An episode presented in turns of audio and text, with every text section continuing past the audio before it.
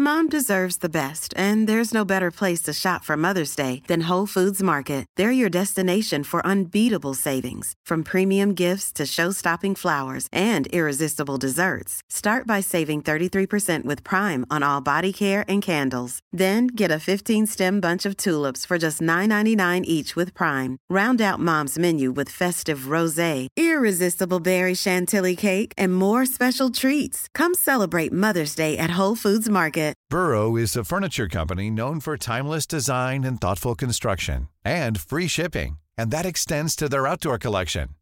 Their outdoor furniture is built to withstand the elements, featuring rust-proof stainless steel hardware, weather-ready teak, and quick-dry foam cushions. For Memorial Day, get 15% off your Burrow purchase at burrow.com slash ACAST and up to 25% off outdoor. That's up to 25% off outdoor furniture at burrow.com slash ACAST.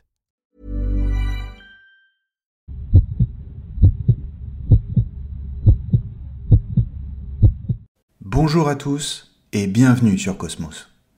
Dans la longue liste des philosophes que j'ai lus et relus, il n'en est pas un qui m'ait jamais tiré de larmes, sauf Platon.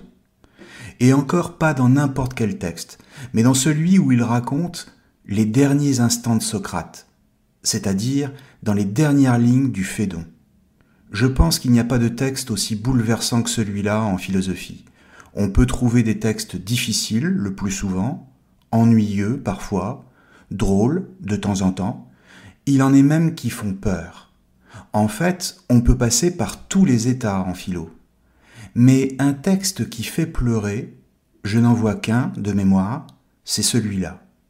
Et je vous le lirai tout à l'heure. Mais avant de nous installer dans la machine à remonter le temps pour assister aux derniers instants de Socrate, essayons d'abord de comprendre comment un homme comme lui s'est retrouvé devant un tribunal et pourquoi il a été condamné à mort? D'abord, il faut préciser que toute notre connaissance du procès de Socrate nous vient de deux textes qui nous sont parvenus. D'abord, l'Apologie de Socrate, rédigé par Platon, et le texte d'un autre philosophe grec, Xénophon, qui s'intitule également Apologie de Socrate, écrit à peu près à la même époque, au IVe siècle avant notre ère. Apologie, du grec apologos, cela veut dire littéralement discours de défense. Il s'agit donc de présenter la défense de la figure de Socrate. Comprenons bien que le récit du procès de Socrate est indissociable du contexte de l'Athènes du IVe siècle avant notre ère. Nous sommes en moins 399 à Athènes, à une époque où la cité a perdu, quatre ans plus tôt, la guerre contre Sparte laquelle est connue sous le nom de guerre du Péloponnèse. La démocratie comme régime politique est alors très affaiblie. Elle a même été mise entre parenthèses pendant une courte période au profit d'une oligarchie, c'est-à-dire d'un régime où le pouvoir est confié à quelques privilégiés. Socrate est alors un personnage très célèbre à Athènes, non seulement pour son enseignement philosophique, mais aussi pour ses opinions politiques lesquels sont farouchement opposés au régime démocratique et favorables à une oligarchie constituée de philosophes. En clair, il y a une toile de fond politique importante au moment où ce qu'on pourrait appeler l'affaire Socrate va s'engager, et beaucoup d'Athéniens lui reprochent de ne pas soutenir le régime, ce qui bien sûr pose un problème de logique et de cohérence au cœur de la démocratie athénienne, c'est-à-dire comment est-il possible d'accuser un citoyen de ne pas être favorable au régime démocratique alors que la démocratie en elle-même permet la liberté des opinions? Évidemment, il est impossible de produire un tel chef d'accusation contre Socrate et de le traduire en justice au nom de la défense de la démocratie. Alors que va-t-il se passer? Tout va partir d'un citoyen athénien du nom de Mélétos lequel est accompagné de deux autres personnages qui sont Anitos et Hélicon, mais qui vont beaucoup moins s'exprimer que Mélétos au cours du procès de Socrate. Mélétos va accuser Socrate auprès d'un magistrat, et il le charge de trois chefs d'accusation, d'abord d'impiété, en clair il lui reproche de ne pas croire aux dieux de la cité et de ne pas respecter les pratiques religieuses en vigueur à Athènes, ensuite d'avoir introduit à Athènes des dieux étrangers, et enfin de corrompre la jeunesse, c'est-à-dire d'inciter les jeunes gens à ne pas croire aux dieux et à se détourner des traditions athéniennes, mais aussi à chercher à les charmer par ses discours. Dans ce contexte, le procès prend la forme d'un débat public extrêmement important au cœur de la cité et de la démocratie d'Athènes. Pourquoi? Parce que tout le monde sait très bien que Socrate n'est pas vraiment coupable de telles accusations, mais qu'en réalité, on lui reproche ses prises de position politiques ainsi que la forme prise par son enseignement philosophique. En réalité, tout l'enjeu de ces accusations est que Socrate est porteur, par la pratique même de la philosophie, d'un savoir qui ne peut avoir pour conséquence que de remettre en question l'ordre de la cité, et dans une plus large mesure, le cosmos tout entier. En clair, il remet en cause toutes les croyances, fait sauter toutes les certitudes, pointe du doigt tous les faux savoirs. C'est donc non seulement l'ordre politique, mais surtout la façon qu'on a alors de comprendre l'univers tout entier qui sont contredits. À partir de là, le procès va s'organiser autour de Mélétos d'un côté et de Socrate de l'autre. Et entre les deux, ce sont 500 citoyens athéniens tirés au sort qui vont devoir juger Socrate. Dans le texte de Platon, l'Apologie, le procès se déroule en trois grandes parties. D'abord, il est question de savoir si Socrate est coupable, et ce problème est tranché d'une assez courte majorité en faveur de la culpabilité. Ensuite, et c'est probablement le plus intéressant, il s'agit de savoir quelle peine va lui être infligée. Et enfin, troisième partie, la parole lui est laissée pour une dernière défense, mais qui ne changera rien à sa condamnation. Une fois que la culpabilité est reconnue, le système judiciaire athénien prévoit que les deux parties proposent une peine et que les juges choisissent laquelle des deux sera la plus juste. Mais en aucun cas, ils ne peuvent proposer de peine intermédiaire. Il ne leur est donc pas permis de ne pas choisir. Ils doivent trancher clairement en faveur de l'une des deux propositions qui leur sont faites. Alors, quand Mélétos propose la peine de mort immédiate, cela ne surprend personne. Mais quand la parole est donnée à Socrate, pour qu'il formule une contre-proposition, alors que tout le monde s'attend à ce qu'il fasse une offre raisonnable, c'est-à-dire qu'il demande l'exil, voire ce qui serait acceptable pour ses juges de continuer à vivre à Athènes, mais en acceptant de se taire, et donc dans l'abandon de la philosophie, le cours du procès va basculer et prendre une tournure inattendue.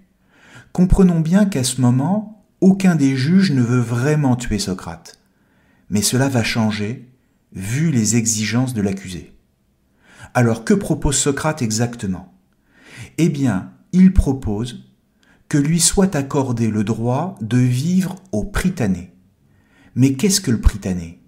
Il s'agit d'un lieu extrêmement prestigieux à Athènes, où sont logés des hôtes de marque, comme les vainqueurs des Jeux olympiques, ou des hommes de haut rang.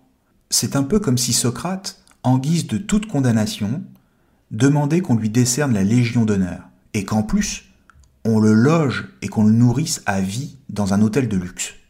Bref, Socrate fait tout simplement une proposition inacceptable pour les juges. Mais alors pourquoi demande-t-il ça? Est-il devenu fou? Car cela pourrait y ressembler. Non, Socrate n'est pas fou.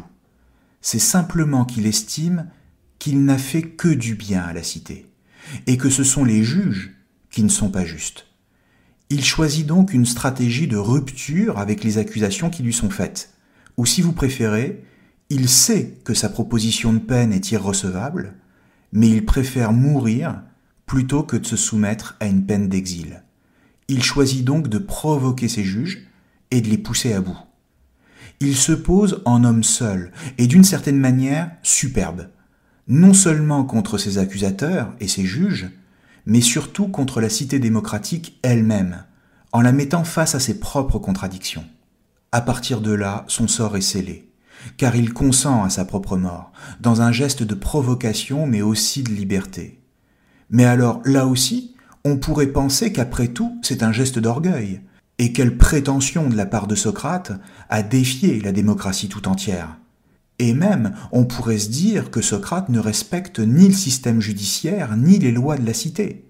Alors pourquoi Socrate fait-il cela? Quel est son propos? Et surtout, est-il vrai qu'il ne respecte pas les lois? En réalité, la stratégie de Socrate est de retourner l'accusation contre ses accusateurs. Il accuse les jurés de ne pas s'occuper de la vérité, et donc de la justice, et donc du bien de leur âme, mais de s'être laissé prendre à des accusations sans fondement. En effet, c'est la recherche de la vérité qui fait qu'un jugement est juste ou pas, et c'est le fait de vivre selon la justice qui conduira l'âme de chacun à vivre en paix. Car pour Socrate, il ne suffit pas de vivre, mais de bien vivre, c'est-à-dire de vivre en conformité avec l'idée du bien. Or, dès que les jurés ne s'occupent plus de la vérité, mais qu'ils se sont laissés influencer par de fausses accusations, ils se sont condamnés eux-mêmes. D'une manière générale, c'est l'ensemble des Athéniens qui a sombré dans une décadence morale car ils ne pensent plus qu'aux honneurs et aux richesses, mais pas à ce qui est vraiment important, le bien de leur âme, la vertu. C'est donc la cité démocratique dans son ensemble qui s'est avilie en faisant le procès de celui qui cherche la vérité, c'est-à-dire le philosophe. Ils devront porter toute leur vie la culpabilité de ce refus du savoir et du renoncement à toute remise en cause, ce qui est un comble dans une démocratie. D'une certaine manière, pour ne pas dire d'une manière certaine, Socrate a gagné son procès, car le discours qu'il tient à la fin de l'apologie Mom deserves the best, and there's no better place to shop for Mother's Day than Whole Foods Market. They're your destination for unbeatable savings, from premium gifts to show-stopping flowers and irresistible desserts. Start by saving 33% with Prime on all body care and candles. Then get a 15-stem bunch of tulips for just $9.99 each with Prime. Round out Mom's menu with festive rosé, irresistible berry chantilly cake, and more special treats. Come celebrate Mother's Day at Whole Foods Market. Life is full of what ifs. Some awesome, like what if AI could fold your laundry? And some, well, less awesome, like what if you have unexpected medical costs? United Healthcare can help get you covered with Health Protector Guard fixed indemnity insurance plans. They supplement your primary plan to help you manage out of pocket costs. No deductibles, no enrollment periods, and especially no more what ifs. Visit uh1.com to find the Health Protector Guard plan for you. Since 2013, Bombas has donated over 100 million socks, underwear, and t shirts to those facing homelessness. If we counted those on air, this ad would last over 1,157 days. But if we counted the time it takes to make a donation possible, it would take just a few clicks. Because every time you make a purchase, Bombas donates an item to someone who needs it. Go to bombas.com slash ACAST and use code ACAST for 20% off your first purchase. That's bombas.com slash ACAST, code ACAST. Quality sleep is essential. That's why the Sleep Number Smart Bed is designed for your ever evolving sleep needs. Need a bed that's firmer or softer on either side? Helps you sleep at a comfortable temperature? Sleep Number Smart Beds let you individualize your comfort so you sleep better together. JD Power ranks Sleep Number number 1 in customer satisfaction with mattresses purchased in-store. And now, save 50% on the Sleep Number limited edition Smart Bed for a limited time. For JD Power 2023 award information, visit jdpower.com/awards. Only at a Sleep Number store or sleepnumber.com. met en lumière la nécessité de vivre selon le principe de la recherche de la vérité. Rien d'autre ne peut avoir plus d'importance que cela. Pas même le fait de continuer à vivre, car une vie sans vérité, c'est-à-dire sans philosophie, n'a aucune valeur. Or Socrate démontre que le discours vrai n'est pas le bienvenu dans une cité fragile, incertaine et qui doute d'elle-même. Quand celui qui veut la vérité passe pour un subversif, alors c'est que la cité tout entière est en danger de mort. Ce que Socrate reproche aux jurés et aux magistrats, c'est précisément de ne pas chercher la vérité, mais de déployer un arsenal judiciaire fondé sur la rhétorique, c'est-à-dire sur un art du langage, qui n'a pas pour vocation la recherche du vrai, mais simplement de le faire condamner. Ou si vous préférez, celui qui cherche la vérité n'est pas le bienvenu dans un tribunal. Ce qui est paradoxal, parce qu'il faut bien trouver la vérité pour rendre la justice. Mais en réalité, ici, il ne s'agit pas de dire le vrai, mais tout simplement, pour les accusateurs de Socrate, de gagner le procès, même s'ils ont tort.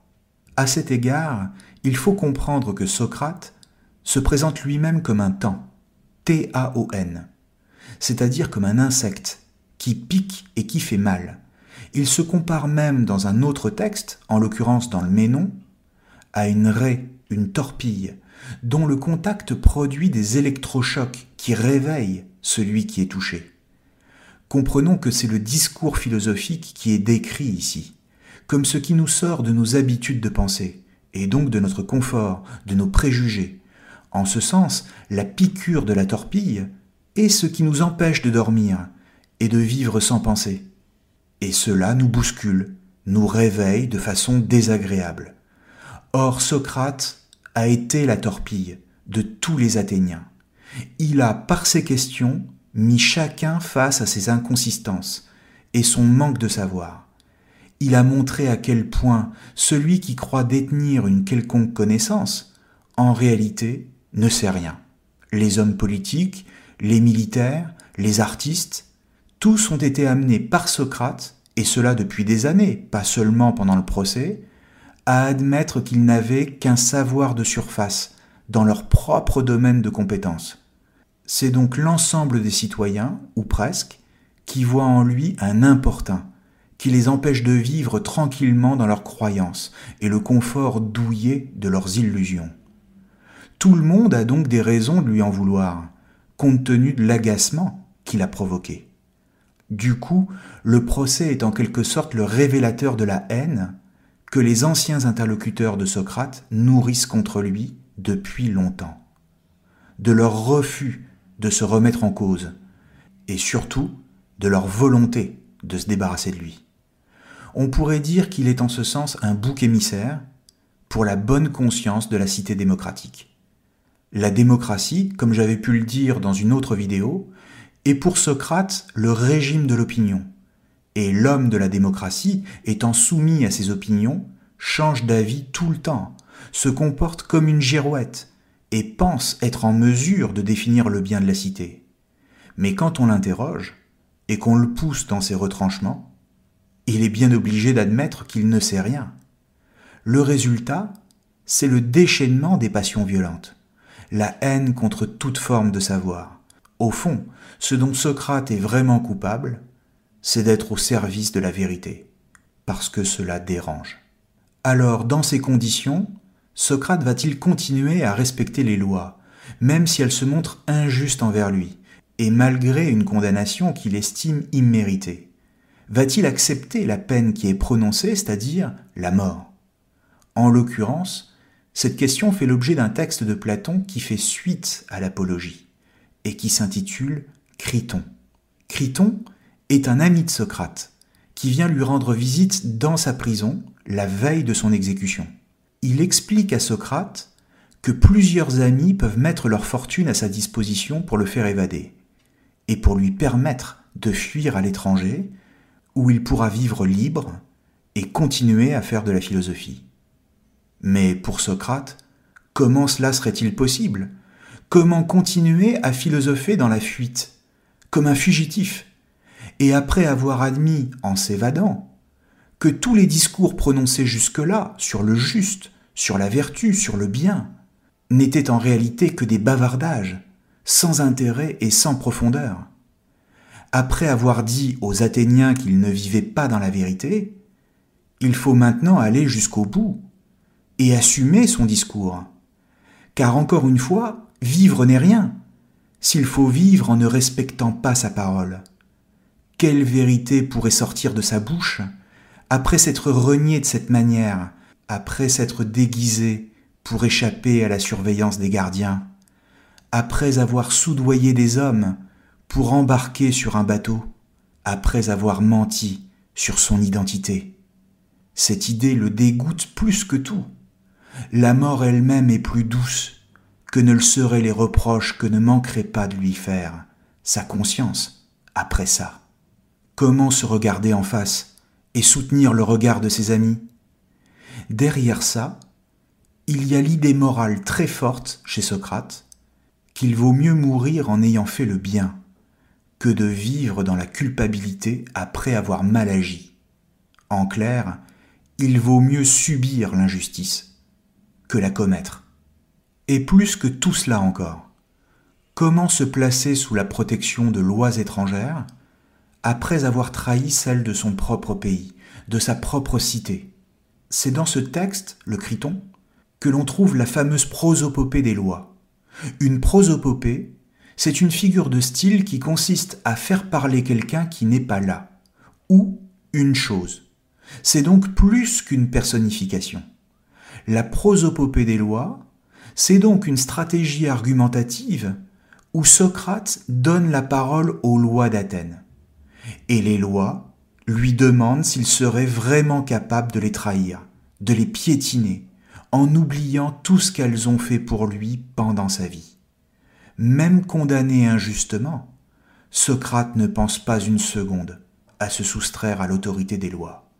Et ainsi, en acceptant son sort, en faisant face à la mort, il rend possible l'existence de quelque chose de plus grand que lui. Et cette chose, c'est la philosophie elle-même, qui, par le sacrifice de Socrate, ne sera pas qu'un vain discours, une controverse dérisoire et hypocrite. Aux yeux de Socrate, la philosophie devient une activité qui vaut la peine qu'on risque sa vie pour elle. Il s'agit de vivre pour plus grand que soi, et de mourir au nom d'un principe qui donne tout son sens à l'existence, la quête de la vérité. Le procès de Socrate fait donc partie des grands actes fondateurs de principes, et Socrate lui-même devient une figure quasi mythique dans l'histoire des idées. Il n'est pas n'importe quel philosophe, mais celui qui, par sa mort, rend possible la philosophie après lui. La description de ces derniers instants, c'est justement l'objet du texte dont je vous parlais tout à l'heure. Je laisse donc la parole à Platon, ou plutôt à Phédon, puisque c'est lui qui parle, au moment où Socrate vient de boire le poison la ciguë qu'on lui a donnée. Criton fit un signe à l'esclave qui se tenait tout à côté. L'esclave sortit et mit un certain temps avant de revenir, suivi de celui qui devait donner le poison et qui l'apportait tout broyé dans une coupe. Quand il vit l'homme, Socrate lui dit Très bien, mon ami, c'est toi qui t'y connais, que faut-il faire? Rien d'autre, répondit-il, qu'aller et venir après avoir bu jusqu'à ce que tu sentes une lourdeur dans les jambes. À ce moment, allonge-toi, de cette façon cela fera son effet. En même temps, il lui tendit la coupe. Socrate la prit. Il porta la coupe à ses lèvres, et tout tranquillement, tout facilement, il la vida. Jusqu'à ce moment, nous avions, pour la plupart, réussi à nous retenir de pleurer. Mais quand nous vîmes qu'il buvait, et qu'il avait bu, impossible. Ce fut plus fort que moi, je laissai moi aussi couler mes larmes, à tel point que je dus me couvrir le visage pour pleurer sur moi-même, car ce n'était pas sur lui, mais sur mon propre sort que je pleurais, en comprenant quel ami j'allais perdre. L'homme nous montrait que Socrate se refroidissait et devenait raide. Déjà presque toute la région du bas-ventre était froide. Découvrant son visage, car il se l'était couvert, Socrate dit, et ce furent là les derniers mots qu'il prononça, Criton, nous devons un coq à Esculape. Payez cette dette, ne soyez pas négligent. Bien sûr, fit Criton, ce sera fait, mais vois si tu n'as rien d'autre à nous dire. À cette question, Socrate ne répondit plus rien. Au bout d'un petit moment, il eut un soubresaut. L'homme lui découvrit le visage. Socrate avait le regard fixe. Voyant cela, Criton lui ferma la bouche et les yeux. Voilà, Échécrate, ce que fut la fin de notre ami, d'un homme dont nous pouvons dire que parmi tous ceux qu'il nous a été donné de connaître, il fut le meilleur, le plus sage aussi, et le plus juste. Merci à tous, chers amis, et à très bientôt sur Cosmos.